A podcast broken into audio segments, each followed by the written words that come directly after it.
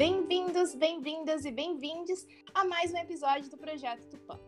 Vocês sabem que hoje é sexta-feira e toda sexta-feira tem episódio novo aqui no podcast. O tema escolhido para hoje é Slow Fashion e temos como participantes euzinha, Bianca Galvão, Giovana Lima e uma convidada muitíssimo especial diretamente de Porto Alegre para vocês. Paula, prazer. Sou da Eufrita. Muito obrigada, Gris, pelo convite. E vamos lá, vamos ver o que vai rolar aí hoje.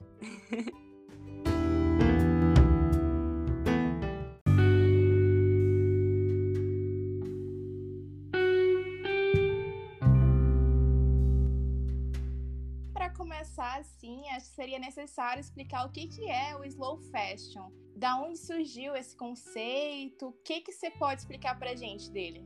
O slow fashion ele é uma contraposição do fast fashion, né? Que é um sistema de produção uh, de moda atual que hoje muitas empresas uh, de vestuário uh, praticam, né? Que é uma fabricação em massa, né? Então, fast fashion é isso aí, né? É uma produção em massa que muitas vezes é importado da China, usando ali uma, uma mão de obra escrava, né, mal remunerada, infantil, enfim, né? E o slow fashion ele vem fazendo essa contraposição que daí tu tá fomentando o comércio local, né, uma produção local. Então as peças elas são feitas, eu gosto de dizer com amor e carinho, porque é, a produção é pequena.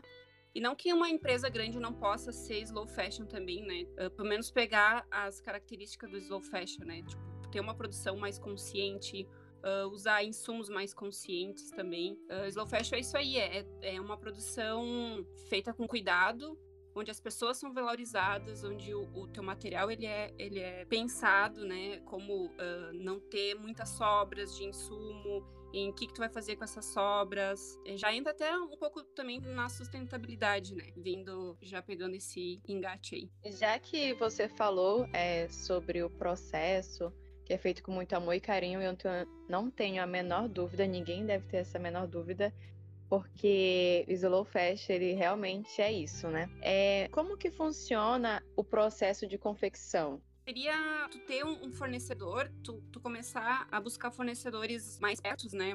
Mais perto possíveis, para tu já não gerar aí um, um, transporte longe, que nem eu sou de Porto Alegre e eu moro uh, entre, entre duas cidades, Porto Alegre e Nova Petrópolis. E hoje eu compro a malha da Petenat, que é ali indo para Caxias do Sul, é uma cidade perto, vizinha. É um, um transporte que já também, digamos que não tá gerando tanto poluentes, começa já aí, né? No, na procura desse material. Depois, tu pega o material, né? Pensar que materiais tu pode, pode pegar que não estão ali poluindo o meio ambiente, né? Então temos várias uh, gamas de materiais. Eu escolhi o algodão, 100% algodão, e futuramente tô já pleiteando aí entrar pro algodão orgânico, né? Tem essa, essa, esse cuidado com o material já, né? O algodão, ele é, ele tem o seu, seu consumo de água também, né? Como todos qualquer outros materiais, mas ele é bem de uma fibra natural, não é? Não tá usando plástico nessa, nessa construção desse material. E ele é um produto bem mais confortável para a pessoa usar.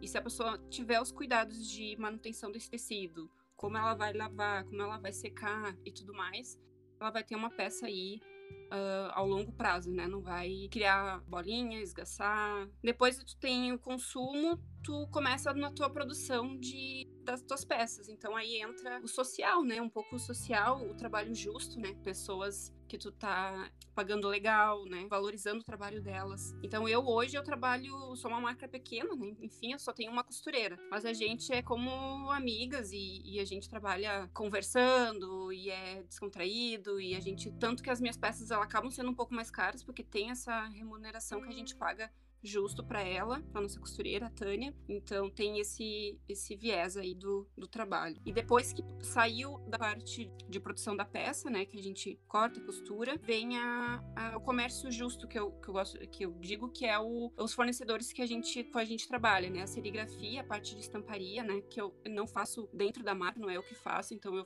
eu busquei um fornecedor para fazer para nós. Então também é um casal que mora super perto de casa, leva as peças para eles, eles fazem uma, uma empresa pequena também, então é, é legal isso de estar tá fomentando essas outras empresas pequenas. Depois que sai do processo de estamparia, então volta de novo pro escritório e daí começa o processo de embalar, de passar a embalar, daí tudo eu que faço. Então é, quando é, se tem uma marca pequena meio que tu faz de tudo, né? É, não tem muito, uh, ah, vou só criar, não tem, tem que meio que pegar a mão em tudo. Então uh, a gente tem esse cuidado com a peça, de, de guardar ela pra enfim, ter um, um, pequeno estoque, a gente não trabalha com estoque grande. E às vezes a gente tem só o estoque da peça lisa, né? Lá tem algumas camisetas prontas lisas, algumas camisetas brancas, algumas pretas e as modelagens né, que a gente tem. E quando há uma venda, eu pego e levo o pessoal estampar para mim. Muitas vezes eu faço assim porque, né, por ser pequena, não tem um estoque muito grande, assim. Mas o ideal também não é fazer uma por uma, porque tem aí uma, um gasto ali de, na tinturaria que, que tu acaba desperdiçando, né? Porque, ah, tu vai fazer uma única serigrafia, né? É, não vale tanto a pena, assim. Mas o que eu gosto de dizer também é que é as possibilidades que tu tem no momento, né? Tu tem que fazer o teu, teu melhor dentro das tuas possibilidades. E depois a peça tá pronta, ela começa o processo de venda, enfim, né? De divulgar o trabalho, de fazer o marketing disso. E mais ou menos esse seria o meu processo da minha marca. Mas aí tem, né? Cada marca tem o seu processo de produção. Entrando nesse, nessa perspectiva da criação, como que funciona funciona o processo criativo da Elvida? Ah, o processo criativo ele, ele acontece de algumas várias vertentes aí tem, né? Que é o processo de fazer collabs. A gente convida, porque assim, a marca ela trabalha em cima de algumas pautas e eu não tenho o poder de fala para falar sobre causas negras, né? Então a gente convida pessoas para fazer collab com a gente para estar aí falando e debatendo sobre essas causas. Então a criação ela é, é co-criação, né? Não é? E, aí é feito junto com esses convidados. Essa é uma das, das vias. E aí tem a, outras vias que são um, collabs de pessoas que querem fazer parceria parceria mesmo, né? É muito legal tu sempre estar tá com as portas abertas. Eu gosto muito dessa troca. Ah, vem uma fotógrafa, entrou em contato comigo e disse: Ah, eu, eu trabalho empoderando as mulheres, gostei muito da mar, de empoderamento, vocês fazem, queria criar alguma coisa com vocês. E, meu, vamos lá, né? Vamos criar. E, e é isso aí, a gente vai juntando forças, porque o propósito é, é muito parecido, né? É de empoderar. Então, é legal essa troca, assim. Essa é uma outra via. E daí tem a via que é eu em casa sozinha criando. E daí não sozinha, entre aspas, porque eu chamo as amigas, chamo às vezes eu coloco no Instagram também, eu uh, divulgo ali o, algumas estampas, às vezes quando eu, ou peço sugestões, aí vai surgindo uma cocriação também, né? Mas é, eu trabalho em cima mais ou menos dessas três vertentes, né? Ainda nesse papo de criação, eu queria que tu compartilhasse com a gente como que foi e qual foi a motivação para você começar a marca Eurida. Eu acho que veio assim, eu acho que eu tive duas motivações, uma motivação boa e uma motivação, não sei se dá se existisse uma motivação ruim, mas é, eu tava trabalhando já há muito tempo numa empresa, no, no, no CLT, e, e, aí começou aquela, aquela velha descontentamento, não tava já mais me encontrando muito, que eu, eu mudei muito e a empresa já não, não acompanhava mais os meus, os meus pensamentos, enfim, as minhas crenças, e aí eu comecei a ver algumas possibilidades, tipo, ah, eu querer sair, o que eu vou fazer, como é, como é que eu vou fazer, e aí começou a surgir a vontade de começar a empreender em alguma em algum negócio. E aí eu testei, antes da Eufrida, eu testei outras outras possibilidades que não não, não me encontrei também. E aí, daí a Eufrida veio meio dessa indignação assim, porque na empresa que eu trabalhava tinha muito uh, esse lado machista da, da empresa. Eu posso até também dizer tipo um pouco racista, porque era uma empresa que não tinha pessoas negras trabalhando. Então essas coisas tipo, eu ficava meio indignada. E aí veio tipo, ah, vou fazer, uh, vou montar uma marca com e trabalhar o empoderamento das pessoas e vou tentar transformar essas vidas essas pessoas. E foi aí que começou a Eufrida, resgatando aí um pouquinho da história da minha avó, que ela me ensinou muito a bordar e tal na minha infância. E aí eu queria trazer, foi a minha primeira ideia, assim, vou trazer bordados coloridos em cima de peças preto e brancas sobre mulheres que uh, trouxeram aí uh, motivação, mudanças, atos revolucionários tá? pro ponto que a gente tá, né, da história. A gente só conseguiu estar aqui hoje, conquistado várias, uh, várias conquistas a partir dessas mulheres. Então foi aí que começou a, a ideia. Por ser um trabalho bem demoradinho, assim, de bordar à mão, né? Tava demorando, ainda tava trabalhando e fazendo paralelo. E aí eu comecei a fazer as frases com as uh, nas camisetas, né? As, as, frases trabalhando então esse lado bem do empoderamento. E foi uma coisa que foi se construindo. Às vezes eu fico pensando, ah, como é que as, coisas, que as coisas foram andando e foram uh, evoluindo, assim. É, é, muito louco às vezes pensar que as coisas vão, às vezes tu nem se dá conta. ai, ai. Mas é mais ou menos isso, assim. A minha motivação, ela veio um pouco dessa minha revolta, assim, do que eu vivia dia a dia e, e, a vontade muito de querer empreender e voar com as minhas próprias asas e querer viver os meus ideais, assim, viver o que eu, o que eu acredito, não no que os outros acreditam, né? Aí eu queria saber se ao longo desse do tempo da Eufrida, teve alguma história que marcou, considerando que vocês são uma empresa que acaba contando muitas histórias. Teve alguma assim que chamou a atenção, que ficou marcada? Não, essa história aqui, ela realmente não tem como esquecer. Teve alguma coisa do tipo? É, eu, eu, eu tenho um grande sonho que é. Uh... ainda vou realizar, que é fazer um, uma grande festa com todas as pessoas que já passaram pela marca, assim, juntar todo mundo e, e comemorar, assim, a diversidade e tal. Porque isso que é muito legal, assim, toda vez que a gente convida pessoas, assim, para participarem com a gente, é uma troca muito rica, assim. Então, tu acaba conhecendo as pessoas e, nossa, assim, tu muda, assim, tu, como é rico, assim, tu conversar com outras, outras vivências, né? Então, teve uma primeira campanha que a gente fez, a gente convidou uh, mulheres, né? Uh, elas contaram suas histórias e foi muito. Uh, muito forte, assim, muito emocionante, porque, tipo, ah, uma sofreu abuso sexual e a outra também veio de uma, de uma vida bem difícil. E depois, assim, depois que a gente fez aqueles vídeos, a gente conversou, a gente fez uma roda com uma psicóloga também, foi bem legal. E depois de um dia passou, assim, como aquelas mulheres, tipo, bah, como foi bom juntar e a gente conversar e, e colocar para fora. E muitas vezes nunca, eu nunca conversei com alguém sobre, sabe? Foi muito, uh, isso foi muito rico, assim, de conhecer a história delas e muitas vezes são histórias que não foram nem uh, muito conversadas em, com outras pessoas, né? Então eu achei muito emocionante, assim, foi o primeiro contato, assim, que eu tive com essa troca, assim, com outras pessoas pela Eufrida, assim, eu achei muito, muito legal. E depois, bom, e aí veio mais pessoas, né, colaborarem, e aí só foi, essa troca só foi aumentando. Teve uma campanha que a gente fez que era o orgulho de ser. O Gabi, que é, é trans, ele veio de São Paulo, aqui pra Porto, pra gravar com a gente e tal. E ele, nossa, ele, tipo, a história dele também foi emocionante, assim, ele ter compartilhado com a gente. A Sara também, que era uma drag, é, drag queen, o Bruno também. Então é muito legal, assim, porque querendo ou não, no dia a dia e na tua vivência, na tua construção da tua história, tem muitas coisas que tu não pensa, sabe? Às vezes tu, tu, tu vive naquela bolha, né? Então tu não pensa. Então quando tu começa a conviver com essas outras pessoas, é como te abre a mente, assim. Isso, por isso que eu gosto de dizer assim, a Frida não me transformou e tá me transformando diariamente, assim, por estar sempre em contato e abrindo cada vez mais, assim, a, a mente. Por isso que é tão importante, né, quando se fala em diversidade nas empresas, nossa, isso é muito importante. Na empresa onde eu trabalhava não tinha essa diversidade. Então, é, é tu vive numa bolha. Então, essa, essa troca, assim, que a Frida proporcionou é muito bom porque isso vai, não terminou, né? Ainda continuamos nessa troca. E com as clientes, assim, com as pessoas que vêm comprar, é muito legal também porque, principalmente com as jaquetas acontece bastante, assim, é, porque as jaquetas elas são personalizadas a partir da, de alguma ideia que a pessoa tem, né? Então as pessoas às vezes trazem, uh, ah, já veio foto de casamento, já veio, ah, esses animais de estimação. E quando eu faço a jaqueta e mando para elas, tipo, ah, o retorno é muito legal, tipo, nossa, eu teve uma agora muito recente também que mandou um feedback muito, muito bonito, assim, que ela, ah, tu liberou uma, algo em mim que tava, que eu precisava sentir e exercer, assim, era minha liberdade, presa dentro, assim, uma, foi muito bonito, assim, o feedback dela, da sensação de quando ela abriu a jaqueta e viu. Então isso é muito, muito legal, assim, de tu tá fazendo uma coisa tão única e pegando tão fundo nas pessoas, assim.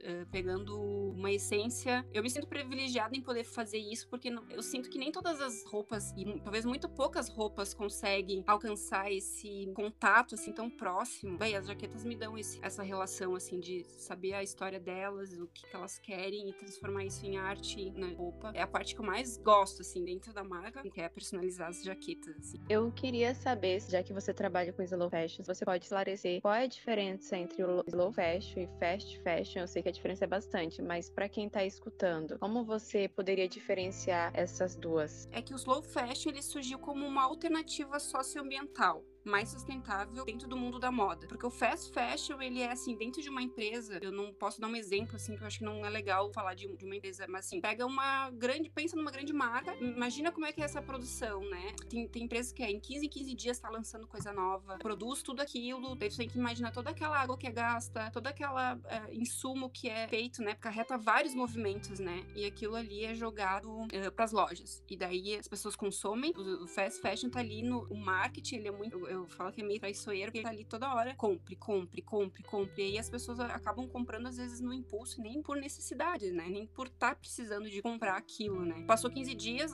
sai aquilo e já é promoção e já é outras roupas, outras peças. Muitas vezes tu não sabe, tu não tem o conhecimento do que, que é feito com essas peças, sabe? É queimado, é, é mandado para países pobres para doação, sabe? E aí tem uns documentários muito bons também para ver sobre isso aí. E então é isso. Então o fast fashion ele, ele acaba prejudicando um pouco, pouco não muito, o meio ambiente, né? Não só o meio ambiente, a gente também tem que ver outras questões, né, que a sustentabilidade traz, né? Ela é pautada em, em social também, né? O comércio justo, o trabalho justo, os insumos, a produção local, ambiental, cultural, né? Porque às vezes é tão fast fashion que, tipo, ah, as pessoas lançaram uma camiseta com ah, um macaco, alguma referência, e isso ofendeu as pessoas negras, né? Então, às vezes, muitas eh, acaba sendo tão fast fashion que eles não dão, acho que não dão nem tempo de se pensar o que, que eles estão eh, lançando e, e mandando pro mercado, né? É isso, então, fast fa o fast fashion, ele, ele acaba prejudicando todas essas vias, assim, e o slow fashion, ele vem já para fazer essa contrapartida, né? Aproveitando já que você falou sobre o, o fast fashion, trazer uma informação que a indústria fashion é a segunda que mais polui o meio ambiente por causa do material que é utilizado. Por exemplo, Existem algum, alguns tipos de poliéster que não são biodegradáveis e traz, sim, prejudica sim o meio ambiente. É em torno de 400, 200 anos para se decompor. Apenas um poliéster. O poliéster está presente em, basicamente em tudo que essas empresas grandes, né, que nem você disse, oferecem, né? Tem esse hum, que é, eu acho que tá no YouTube esse documentário, ele é muito bom. Acho que vocês já devem ter visto, se não, fica aí uma dica. Fala muito sobre essa mão de obra escrava, que essas empresas, grandes empresas, acabam importando muito material, muitas roupas Bangladesh, Índia, China. E um outro também muito legal que é de jeans, agora não vou me lembrar o nome, mas é um de jeans que mostra, né, toda essa parte do que peça assim de moda, o jeans ele é o mais poluente, né, dos rios e a questão de o uso de água, né. Queria que você falasse aqui qual é o diferencial de Elfrida em questão às embalagens. Pouco pra gente sobre essa parte já, que seria o final da o final da produção de vocês, né? É, as embalagens foi uma das primeiras coisas, assim, de quando eu pensei na moda. É bem legal tu começar a sempre pensar o teu porquê, depois como tu vai fazer isso e o que tu vai fazer, né? Quando tu vai montar uma ideia que tu esteja mirabolando aí pra, pra fazer. E as embalagens, elas logo entraram, assim, aí como é que eu ia uh, entregar os meus, meus produtos? Como seria isso, né? Sem sustentabilidade é uma coisa que eu sempre, desde o início, eu já coloquei como um dos pilares da marca que teria. É, é óbvio que eu não sou 100% sustentável, e, mas acho que tudo é uma questão de processo, ao, tipo, aos poucos. É, como eu falei antes, é, é, tu tem que fazer o que tu consegue fazer dentro das tuas possibilidades também, para isso não te gerar frustrações e, e, culpas. Então, eu não sou 100%, não, não, não sou ainda, mas eu tô, sim, nesse caminho, nessa busca. Então, as embalagens foi a primeira coisa que eu pensei. Querendo ou não, elas são. As pessoas não pensam muito nisso, talvez agora mais, estão começando a pensar mais, mas é uma coisa, assim, ó, muito fácil de tu alcançar essa via sustentável através das embalagens. Então, hoje eu entrego as camisetas dentro de um saquinho de pano. A pessoa pode reutilizar esse saquinho em outros momentos. Eu, eu levo meu saquinho pro mercado para colocar frutas e pesar, pode colocar um chinelo na mochila e guardar dentro desse saquinho. Então tu vai reutilizar ele. E não uso sacola, nem plástico, nem de papel, né? Eu entrego assim. Eu só uso uma sacolinha de papel, um saquinho, né, de papel quando eu tenho que deixar na portaria de um prédio e tem que deixar aquilo lacrado, né, quando eu não entrego diretamente para pessoa. Mas aí eu já fiz um videozinho uh, mostrando, uh, mostrando para as pessoas que elas podem usar aquele saquinho como lixo, né? Um lixo de, de uh, um lixo seco, né? Coloca o saquinho no lixo e coloca aquele teu lixo seco lá dentro e usa ele como um, um saquinho de lixo, né? Não precisa simplesmente tirar, amassar e jogar no lixo, não. Tu vai reutilizar ele mais uma vez. Uh, as tag, a tag ela é de semente. Já a pessoa pode, tu quer informar que a pessoa tá ali recebendo uma peça nova, né? Então ela tem que vir com uma etiqueta, alguma informação da marca também. Então eu já transformei, já logo de cara ela já surgiu ali como uma etiqueta de semente, a pessoa planta e nasce e ganha de cara aí uma, uma florzinha, né? 120 dias tá ali a florzinha nascendo. Pro e-commerce, desenvolvi com um amigo meu uma caixinha que a pessoa pode transformar ela em cabide, né? Então ela, ela recebe, tem o um videozinho ali também no nosso site e no nosso no YouTube ensinando ali a pessoa a transformar essa caixinha em cabide. Também daí não gera, não tá gerando aí um, um insumo ali que vai pro lixo e tal. Mas tem outras vias muito boas boas também, que eu já,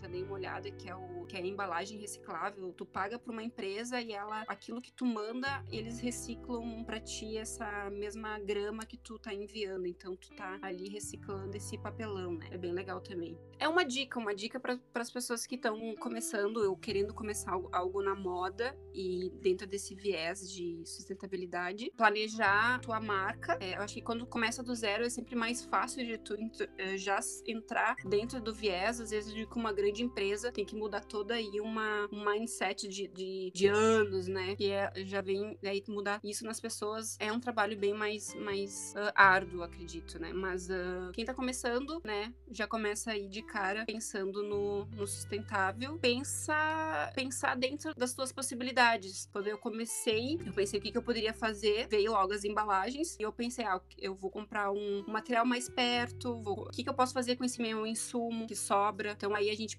eu pensei, tipo, ah, vou fazer uma, vou reutilizar para fazer alguns brindes para as pessoas. Então as pessoas ganham a camiseta e já ganham um brinde junto com, com a camiseta, né? A gente faz as xuxinhas, aquelas clássicas dos anos 90, uh, ah, faz os discozinhos, aqueles de limpeza de pele, daí tu não precisa, já evita aí de usar o algodão em casa, usa aquele disco de pele, lava e reutiliza de novo muitas e muitas e muitas vezes, né? Então são ideias assim pequenas, mas que faz muita diferença assim de tu tá pensando naquilo, naquilo, né? De, ah, o que, que eu vou fazer com o meu insumo? Dar uma solução para isso. Acho que esse é o caminho, de pensar nas soluções. Tem um problema, eu encarei o meu minha sobra de insumo como, como um problema. Bah, eu preciso resolver isso. Então fui lá e, e tentei de uma maneira mais sustentável possível. Uma outra ideia que surgiu foi tem uma amiga que faz yoga e ela usa aqueles bolster. Eu nunca sei se é bolster, booster. Eu sempre quando a gente conversa sobre isso eu sempre tenho que perguntar para ela. e ela usa para preencher aquele aquele almofadão que tem que ser um bem rígido com todos os retalhos pequenos que não tem como aproveitar ela preenche com aquele material. Então, eu não tenho, eu tenho meus insumos é zero. Sobra de insumo não tenho, sabe? Eu reutilizo todos. Os pedaços um pouco maior, a gente fez uma modelagem bem legal que é o top re, que ele é todo é um topzinho, é um croppedzinho, todo cheio de recortes, já pra gente encaixar aqueles tecidos pequenos e fazer a montagem desse top. Então, ele é todo de reaproveitamento. Uh, e é isso, achar caminhos dentro das tuas possibilidades. É não, é não pegar uma marca já que tá num nível nível de rentabilidade, tu, bah, vou, o que, que eles estão fazendo? Ah, vou fazer isso, isso, isso, e tentar replicar isso uh, na tua marca, e isso às vezes pode te gerar uma frustração grande porque não vai conseguir colocar em prática, ou porque ser sustentável também é, é, é caro, né? Não é barato. Ele é, os caminhos são mais caros. O algodão orgânico é mais caro, as embalagens é mais caro, porque tu comprar um saquinho plástico é um valor, tu comprar um,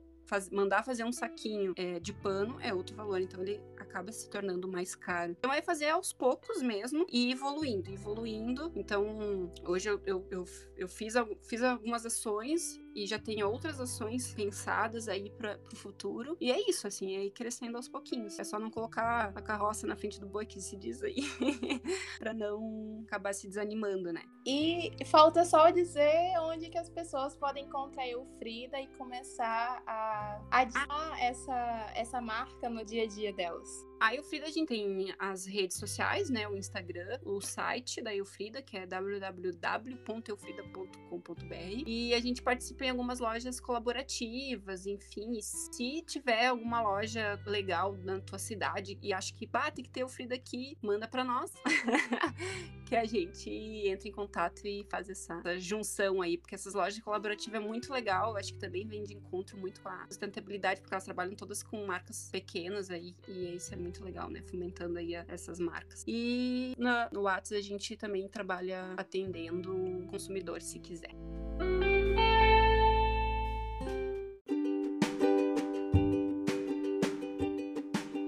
Então é isso. O grupo ele acaba agradecendo a Elfrida por ter aceitado o convite, por ter tratado assim, com grande carinho, com grande sensibilidade, assim como a própria marca da Elfrida é que, como vocês puderam ver, o slow fashion está muito ligado entre uma empresa diretamente com o cliente, com educação, atenção, sentimento, cuidado e vários outros adjetivos que a gente poderia caracterizar também. A Eufrida, ela é só uma dentre várias outras empresas que trabalham com a política de respeitar a natureza, respeitar o tempo do produto que eles estão usando, respeitar a história das pessoas que trabalham com eles tanto em questão de exercer o serviço para eles, quanto aquelas pessoas que também vão comprar alguma peça junto da Elfrida. É, a gente espera que vocês tenham gostado do episódio, que vocês tenham gostado também da nossa convidada especial. Nos vemos na sexta-feira que vem com mais um episódio pensado especialmente para vocês e até sexta-feira que vem neste mesmo Eco Canal.